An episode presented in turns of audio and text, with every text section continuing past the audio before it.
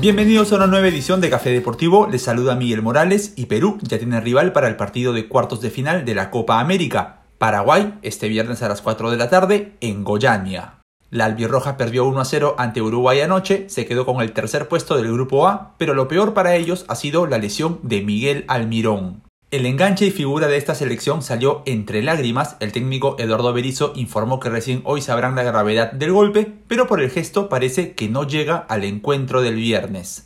El Cacu Romero Gamarra y Ángel Romero son los futbolistas más influyentes en cuanto a goles y asistencias, pero nadie más desequilibrante que Migi, capaz de eludir marcas con su rapidez y con su regate en velocidad, y quien suele jugar libre, sea por el medio o partiendo desde la banda para hacer el recorte hacia el área rival. A medida que se acerque el partido iremos desmenuzando con más profundidad a Paraguay, pero hoy les adelanto dos apuntes sobre su derrota de ayer.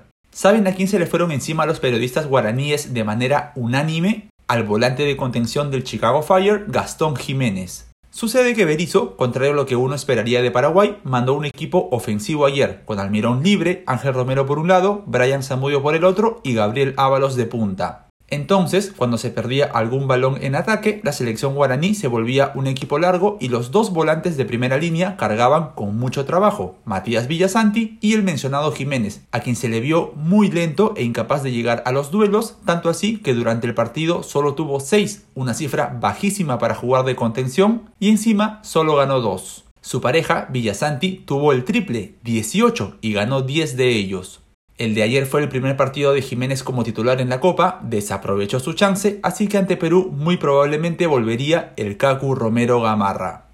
Y el segundo apunte es que sumado al mal partido de Jiménez, sabían que ayer Paraguay no hizo ni un solo remate en el primer tiempo. No hablo de disparos al arco, ojo, sino de disparos en general. Esto es algo que no se había visto hasta ahora en la Copa. Ningún país había pasado sus primeros o sus segundos 45 sin siquiera rematar. ¿Cómo logró Uruguay esto? Bueno, el maestro Tavares prescindió nada menos que de Luis Suárez. Cambió su eterno 4-4-2 para mudar a un 4-3-2-1 con Cavani solo en punta y al poblar la volante se impuso la capacidad de Valverde, Betancourt, de Arrascaeta y de la Cruz. Fueron los cuatro ante Jiménez y Villasanti, algo que por supuesto Uruguay complementó con un gran despliegue de sus laterales para compensar esa mayoría que tuvo la celeste en el medio. Entonces, este es el rival de Perú, una selección criticada que no anotó en cuatro de sus seis partidos este año y posiblemente sin su figura. Un par de noticias breves de la blanquirroja para cerrar. Los problemas de Callens y López no han trascendido y están ambos aptos para el viernes. Y si bien aún existe el golpe en el tobillo de la Padula, informa el periodista Kevin Pacheco de RPP que evoluciona sin contratiempos. Somos unos privilegiados por haber vivido probablemente un día irrepetible en la Eurocopa. Como les comenté por aquí, el 23 de junio fue el día con más goles en la historia de este torneo con 18. En segundo lugar está lo que vimos ayer con 14, pero ahora no se jugaron 4 partidos, sino solamente 2. ¿Qué datos puedo aportar aquí? Bueno, que el criticadísimo Álvaro Morata llegó a 5 tantos en la Eurocopa, superó a David Villa y solo empata con Fernando Torres como los españoles más goleadores del torneo. Y ojo que el delantero de la Juventus fue más efectivo. Necesitó solo 28 disparos para alcanzar ese registro, mientras que el niño 37. Y si de atacantes cuestionados hablamos, Kylian Mbappé cerró una euro de terror, siendo el jugador con más disparos, 14, sin anotar un solo gol.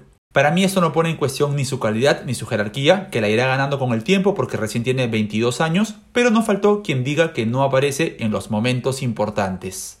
Karim Benzema se convirtió en el cuarto jugador con más de un doblete en una sola edición de una Eurocopa, ingresando al ilustre club de Gerd Müller, Michel Platini y Wayne Rooney. De todas maneras, son números fríos para el gato, ya que Suiza es quien celebra y quien se medirá con España el viernes en cuartos de final. ¿Saben hace cuánto los helvéticos no ganaban un partido de fase eliminatoria de un gran torneo? Desde el Mundial de 1938, 4 a 2 sobre Alemania. Palmas para Jan Sommer, para Hans Seferovic y no olvidemos a Steven Zuber, quien ya es el máximo asistidor del torneo, con 4. Y cerramos el bloque con el duelo entre Suecia y Ucrania a las 2 de la tarde por América TV. Mientras los ucranianos se metieron a octavos de final como uno de los mejores terceros, los escandinavos vienen mostrando dos virtudes que son a la vez muy básicas y muy difíciles de alcanzar. Primero, solidez para defender. No han perdido en todo el año, llevan 7 triunfos y un empate y no recibieron goles en 6 de esos 8 encuentros. Y lo segundo es contundencia. Se trata de la selección más efectiva de cara al arco rival entre los participantes de la Euro, 50%, puesto que remataron 8 veces a puerta y 4 fueron goles, tres de ellos el volante de Leipzig, Emil Forsberg, apoyado siempre en Alexander Isaac, el peligroso y veloz delantero de la Real Sociedad. Suecos y ucranianos no se miden desde la Euro 2012, cuando estos últimos ganaron 2 a 1 con doblete de su goleador histórico y actual entrenador, Andriy Shevchenko. Uno de aquellos goles tras asistencia del goleador ucraniano de esta Euro con 2 y segundo en la tabla histórica de la selección, su tocayo Andriy Yarmolenko. Los dos partidos de la Eurocopa ayer dejan la valla muy alta, pero el Inglaterra-Alemania de hoy tiene tantos condimentos que tenía que abrirle una sección aparte. El partido va a las 11 de la mañana y se podrá ver gratis por directvsports.com, así que perdérselo amigos ya sería un pecado. De arranque y para motivarlos voy a soltar un super dato recogido por la web The Analyst. Inglaterra nunca, jamás, never ganó un partido de fase eliminatoria de la Euro. Su única progresión en esta instancia fue en cuartos de final de la edición de 1996 contra España, pero por penales, luego de empatar en 120 minutos. Después, cada vez que superó la fase de grupos de esta competición, lo mandaron a casa. Un dato que parece impropio para la grandeza futbolística de esta nación, pero real. Sus cruces contra Alemania ya son todo un clásico y definir quién llega mejor es difícil. De hecho, afrontan problemas antagónicos. Los tres leones llevan cinco partidos sin recibir goles, son los únicos que mantienen el arco invicto en la Euro tras el gol de Austria a Italia, pero ofensivamente están en deuda. Solo han marcado dos veces, ambas a través de Raheem Sterling, y son la selección de los 16avos de final con menos remates, apenas 10. De ellos, cinco fueron de Harry Kane, de los cuales solo uno fue al arco. Pretendido por el Manchester City, el todavía delantero del Tottenham, jugador con más goles y asistencias en la última Premier League y artillero del Mundial de Rusia 2018, tiene una gran deuda ahí y si no empieza a saldarla hoy, se va a quedar sin tiempo. Alemania, por su parte, afronta el problema contrario. Su promedio de gol está muy bien, es de 2 por partido, fue el cuarto país que más disparos al arco hizo, 5 por encuentro, pero la línea de tres zagueros de Joachim Lowe concede un gol cada 4 remates. Es decir, no le llegan tanto, pero no hace falta mucho para anotarle a una defensa que según Sky Sports se posiciona a 49 metros de su barco, confiando en la velocidad de Rudiger, de Ginter y en el timing de Hummels, el jugador con más intercepciones de la Mannschaft en el torneo con 9, por lo menos el doble que cualquier compañero.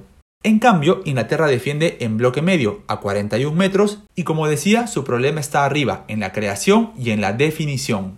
El técnico Gareth Southgate tiene serias dudas en la banda derecha, Walker parece fijo, pero Rhys James, cuando le quitó el puesto ante Escocia, dio 19 pases en el último tercio del campo durante 90 minutos, cifra aún no superada por nadie en el equipo inglés. Otra duda en términos de creación es Jack Grealish, si bien dio la asistencia a Sterling en el 1-0 sobre República Checa, no es el jugador omnipresente que sí es en el Aston Villa y que pese a jugar solo dos tercios de los partidos de la Premier, fue el jugador que más faltas recibió, 4.5 por partido, y el segundo que más ocasiones de gol creó, 3.3 por encuentro, según los datos de Opta. Mason Mount ya está habilitado tras haber entrado en contacto con un positivo, así que para contar con la figura del Chelsea, Southgate debería decidir si manda al banco a Grealish o a Saka, quien lo hizo muy bien contra los checos. En Alemania regresa al titularato Thomas Müller, ya recuperado de su molestia en la rodilla, y será el conductor de una Mannschaft que buscará estirar su invicto en Wembley ante Inglaterra. Llevan 5 victorias y 2 derrotas en el templo inglés. No caen ahí frente a los Tres Leones desde un amistoso en 1975, pero si se trata de partidos por los puntos, no lo hacen desde 1966, en la final del gol fantasma de Geoff Hearts, que significó el único título mundial de Inglaterra, dando inicio a una de las rivalidades más grandes de la historia de este deporte. Así cerramos este café deportivo. La delegación de atletas peruanos en Tokio 2020 aumentó a 31. Felicitamos al pesista Marcos Rojas de la categoría 61 kilos, quien se apoderó de una de las plazas continentales asignadas a Sudamérica gracias a su ranking internacional. Hasta mañana.